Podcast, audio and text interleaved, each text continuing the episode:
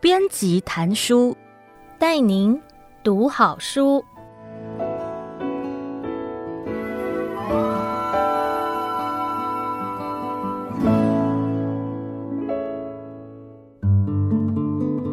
您好，欢迎收听爱播听书 FM 制作的书斋编辑谈书，我是编辑黄慧玲，让我为您挑选值得阅读的好书，让您花十五分钟的时间。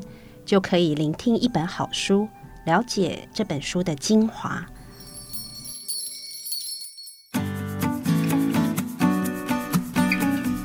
这次要和您推荐的书是天下杂志出版的《力挺自己的十二个练习》。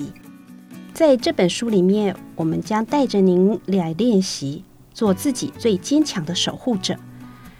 作者在书里面提供了十二个工具。帮助我们强化我们大脑的正向可塑性，让您在心最苦的时候仍能够专注，修复我们的伤痛，带自己走向平静与幸福。面对挫折、批评，您是否曾站在自己这一边，关心自己的痛苦，接纳自己呢？我们每个人或多或少都有一些不快乐的童年阴影。或者您正经历了伴侣的情绪勒索，或者是工作上的许多压力，这些负面经验就像海水般一波一波的袭来。那么，谁能够拉你一把，让你脱离这样的痛苦深渊呢？与其靠别人，其实只有自己最能够保护自己。我们要学会建立复原的心理韧性，这是一个关键。假如我们懂得善待自己，我们内心就会强大，人生也就不怕崩盘。这本书的作者瑞克·韩森博士，他是一个有非常丰富经验的心理学家，在美国已经执业三十年了。他同时也是以自我导引的方式，教大家要重塑大脑神经连结的国际权威。他所写的书已经被翻译成二十六种语言，在世界各地流通。目前在台湾，包括《大脑快乐工程》、像佛陀一样快乐，也都是他的书。他在这一本《力挺自己的十二个练习》里面指出，我们之所以会过得不快乐、失去了宁静的原因呢，其实是因为我们的大脑。天生就喜欢思考负向的事情。想一想，如果一天里面有九件好事，到一天结束的时候，你记住的是什么呢？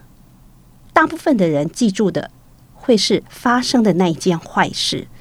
这就是我们大脑的负向思考的问题。所以，很少人会照顾自己的伤痛，反而一再的苛求自己。觉得自己哪里做的不好，这样的情况下会让自己的失落跟创伤不断的蔓延。可是我们的人生会走怎样的路径，其实取决于我们要如何去因应挑战、防御弱点，还有我们要如何增加自己的心理资源。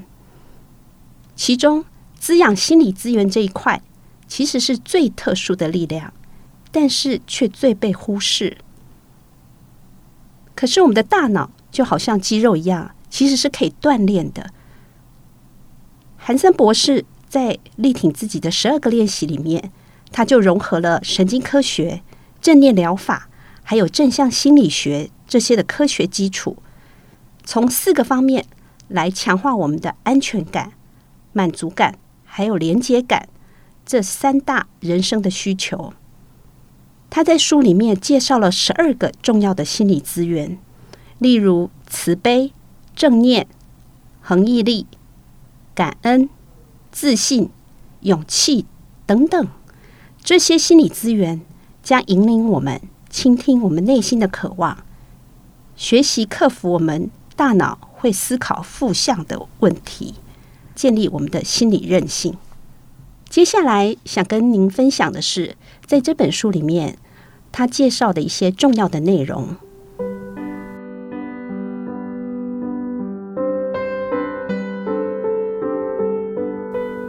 第一章，慈悲。我们都忘了疼惜自己的伤口。拉比席勒尔说：“如果我不能为自己而活，那么谁会以我为尊呢？如果不是现在，那要等到什么时候呢？”迈向幸福人生的道路，是从慈悲心开始展开。自我慈悲是很根本的一件事，因为如果你对自己的感受一点都不关心，也不想为此采取任何的行动，那么你很难努力去让自己变得更快乐，或者更有韧性去面对任何的挑战。慈悲是一种又柔软又强大的力量。科学上发现，当我们内心有慈悲心的时候，大脑中的运动规划区块就会开始准备行动。当我们以尊重和关怀的态度来对待他人，这时候他们通常会展现出最好的一面。那么，换句话说，如果我们可以用相同的方式来对待自己的话，也会出现同样的结果。我们也会努力展现出最好的一面。可是，我们大多数的人都是对别人比对自己还要好。我们会关心他人的痛苦，看到他们正面的特质，而且会公平地善待他们。但是，你对自己来说是个什么样的朋友呢？许多人对自己其实很严苛，对自己带着批判。猜忌，还有自我怀疑的态度，觉得自己这里不好，那里不好，结果为自己带来的是毁灭，而不是建设。想象一下，假如你能够像对待朋友那样的对待自己，那你会变成怎么样呢？你会变成一个能够鼓舞自己、温暖而又有同情心的人。你可以有办法帮助自己痊愈。跟成长，想想看，当你站在自己这一边，你能够欣赏自己的善良，并且减少对自己的批评，那会是什么样的感觉呢？为什么善待自己是一件好事？如果我们像对待朋友那样的对待自己，这样的心理素养，其实能够帮助我们了解。力挺自己是一件公平而且又重要的事。您可以采取一些实用的步骤，来帮助您真正的相信，以尊重和慈悲来对待自己是一件好事。怎么做呢？其实很简单。譬如，您可以写下一些简单的话，像是“我站在我自己这边”，或者“我要力挺我自己”。或是我也是很重要的，像是这些话，您都可以写下来，然后把它放在一个每天都可以看得到地方，譬如说是您的电脑桌前，每天大声的念给自己听，鼓励自己，相信自己，力挺自己。你也可以想象，您正在跟别人说，为什么你更，为什么你打算更重视自己的需求。或者，你也可以想象有一个朋友，有个导师，甚至是你的守护天使，告诉您要站在自己这一边。第二章，正念，倾听内心，找出没被满足的需求。什么是保持正念？保持正念指的是让自己维持在存在于当下这个时刻。要维持当下的正念，其实很简单，可能是一次的呼吸，或是连续呼吸两次。那关键呢，是要保持专注。许多研究都指出，当我们保持专注，而且把正念留在当下这个时刻的时候，这样做可以减轻压力，让我们更健康，也会让我们的情绪变得更好。有一句古老的谚语说：“吃什么，你就会像什么。”对你的身体来说，也是这样的道理。您能不能把注意力集中在一天当中许多有用的，而且让人感到愉快的东西上呢？还是会把你的注意力放在让你觉得难过、伤心，甚至生气的事情上呢？假如你的注意力是放在有用的，而且让人愉快的东西上，然后把这些东西的特质吸引到你的身上，那会是什么样的感觉？或者，你是否专注在担忧、自我批评跟怨恨中，然后让这些东西成为你自己的一部分呢？在维持正念这样的单元里面，我们想要邀请您来做一个简单的冥想练习。请您找一个安静的地方，为自己空出几分钟，或者是更长的一段时间，然后找一个让您感觉舒适的姿势。您可以坐，或者是站，或者是躺都可以，甚至您也可以在房间里面慢慢的走路。接着，请您专注在某一种能够帮助你保持在当下的东西。譬如，您的眼睛可以盯着角落里的一把椅子，然后专注呼吸。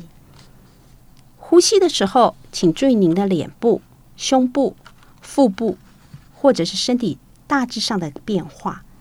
把注意力放在开始吸气的时候。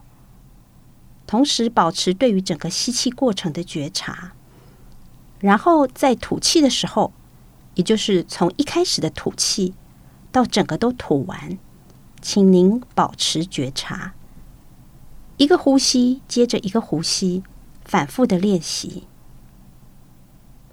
呼吸的时候，请让自己放松，所有的声音跟想法、记忆跟感受，都让他们来来去去。更明确地说，当您在做正念的练习的时候，其实您正在摆脱烦扰。您只是单纯的安住在当下，既对过去放手，也不去害怕或计划未来。透过每天反复的正念练习，请您试着去了解自己还没有得到满足的需求，倾听您内心的渴望。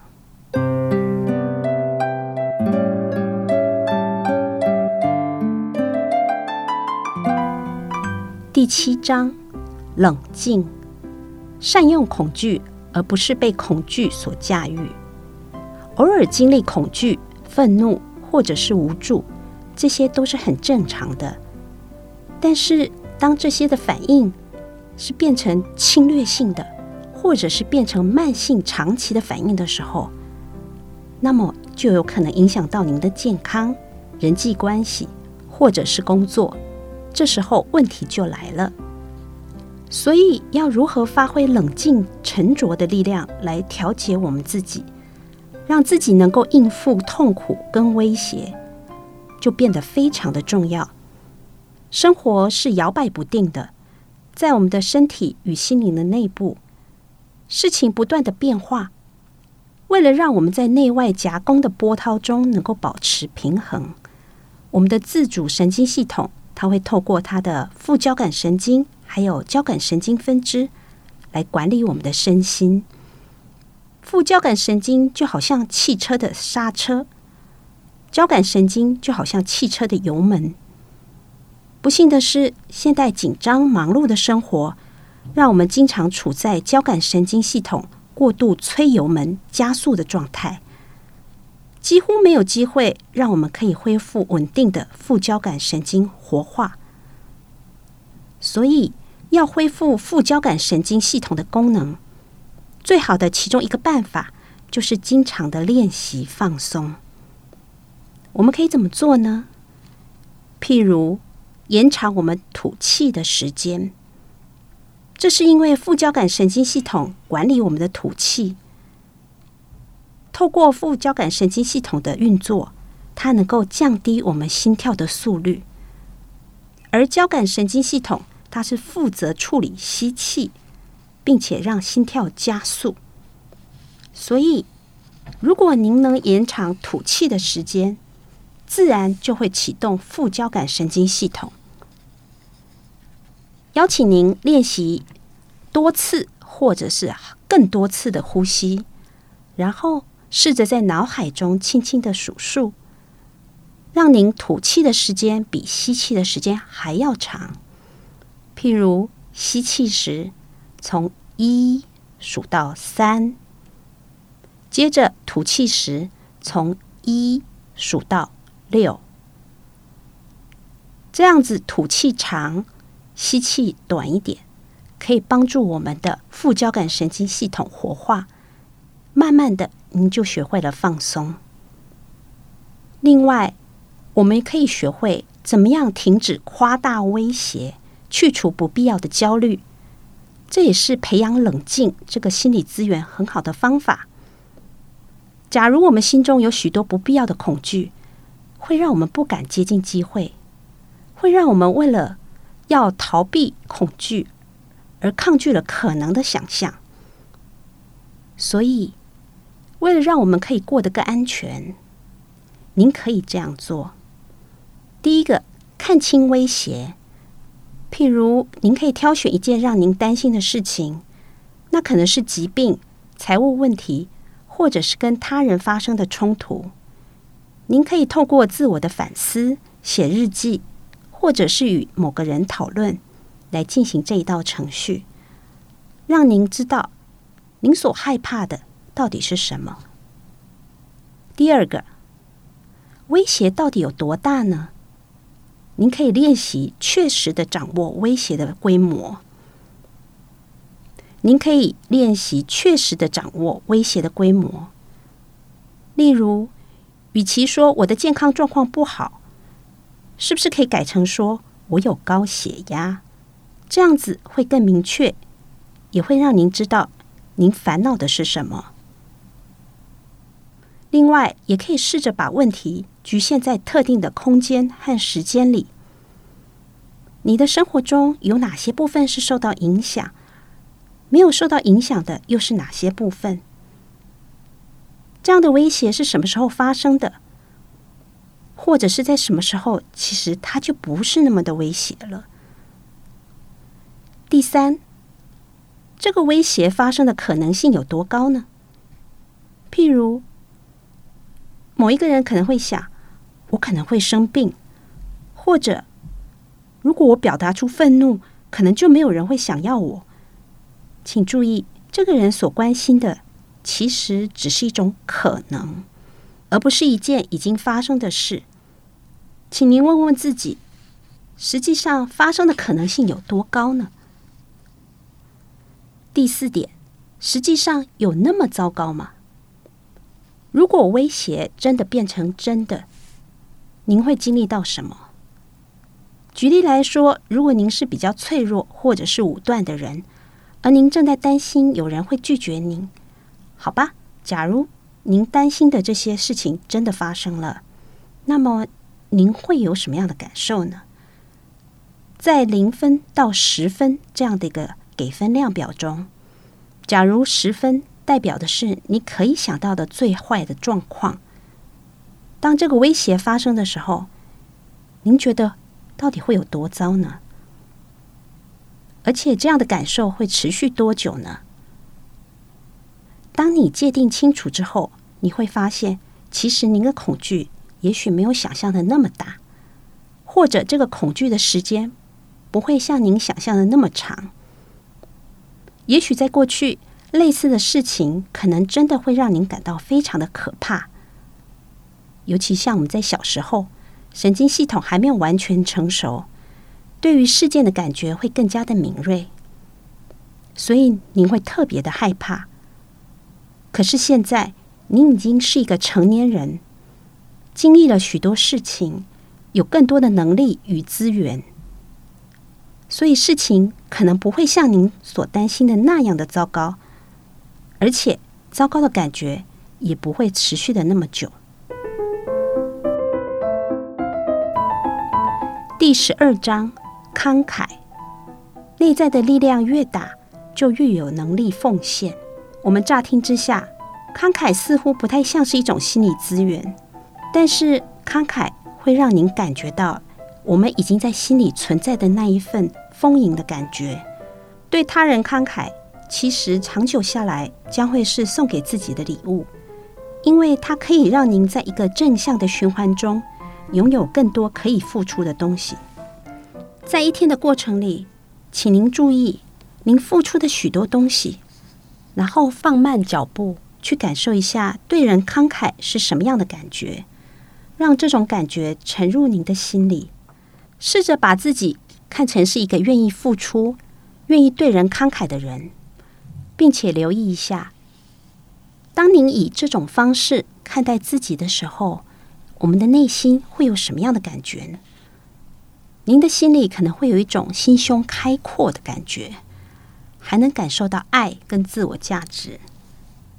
您还可以花一点时间来反思一下，自己已经做了哪些帮助他人，然后您目前也正在做的事。